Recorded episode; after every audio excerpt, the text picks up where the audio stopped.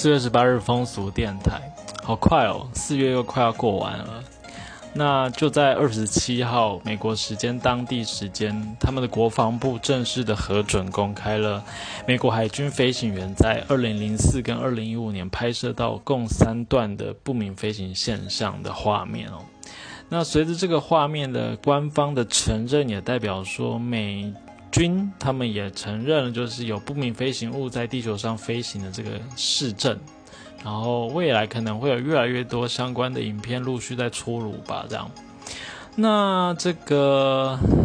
CT CT Want 这个网站也是在今天四月十八日有另外有编辑一篇新闻。那它里面就有提到，他有他有可能是去采访或者是引述神明代言人沈荣一段话哦，就是沈荣指出呢，其实外星人已探访地球非常多年了，甚至有人类祖先的起源是利用外星科技的基因创造出人类的这种说法哦。那沈荣他说呢，目前地球上面已经有一些外星人投胎转世成为人类。然后在地球生活上非常多年。那例如说，有一个自称来自金星的女性，她表示是为了协助地球转化成为更高意识的星球人类而来的这样子。然后另外也有这个通灵者巴夏，他也说这个他跟这个外星群体意识有通讯，长时间的通讯这样。那我觉得不难想象，就是说，如果如果外星，我们我们先承认有外星科技，然后他们的人类如果有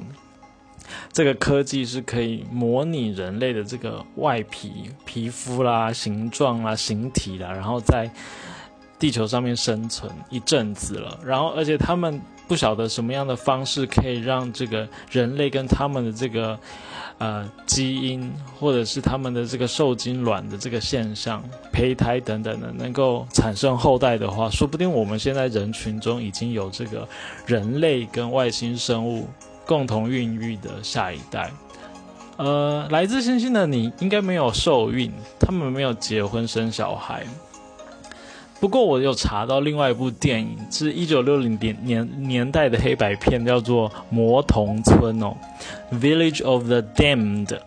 它这个科幻片呢，它是在讲说有一个小镇，许多女性同时失去直觉。那醒来的时候，过了一阵子，她们竟然全部都怀孕，然后生下了可爱的宝宝。那这些宝宝长大之后呢，却带给村庄无尽的灾难。那所以就叫魔童村。不过就是究竟外星生物跟人类产下的这个后代，会对人类地球造成是灾难，还是说可以共存，还是说把人类再提升到新的一个境界？我觉得这可以再讨论的这样子，说不定就不是敌我关系。对，好，这是第一则新闻，非常的、非常的、非常的期待后续的发展。那第二则新闻是这个最近 Netflix 有一个影集很红，它的英文叫做 Too Hot to Handle，那英文呃中文翻成欲罢不能，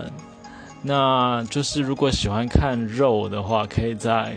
里面看到，因为它是五男五女到一个度假村，然后到了之后才发现说有一个规则是他们不能有性爱的的互动，要不然就总奖金就会被扣钱这样子。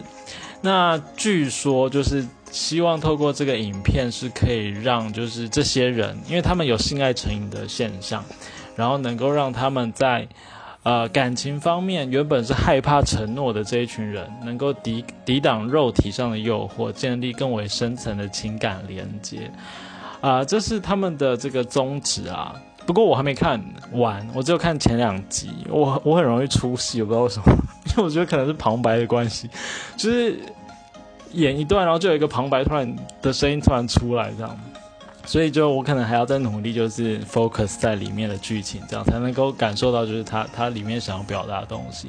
那它也是跟我们就是风俗电台讨论这个性跟性别有关系的主题，所以今天也把它分享给大家。那有兴趣的可以在这个 Netflix 看到这个影集《石敬秀》。好，那以上就是今天这两则风俗电台的新闻，明天见喽。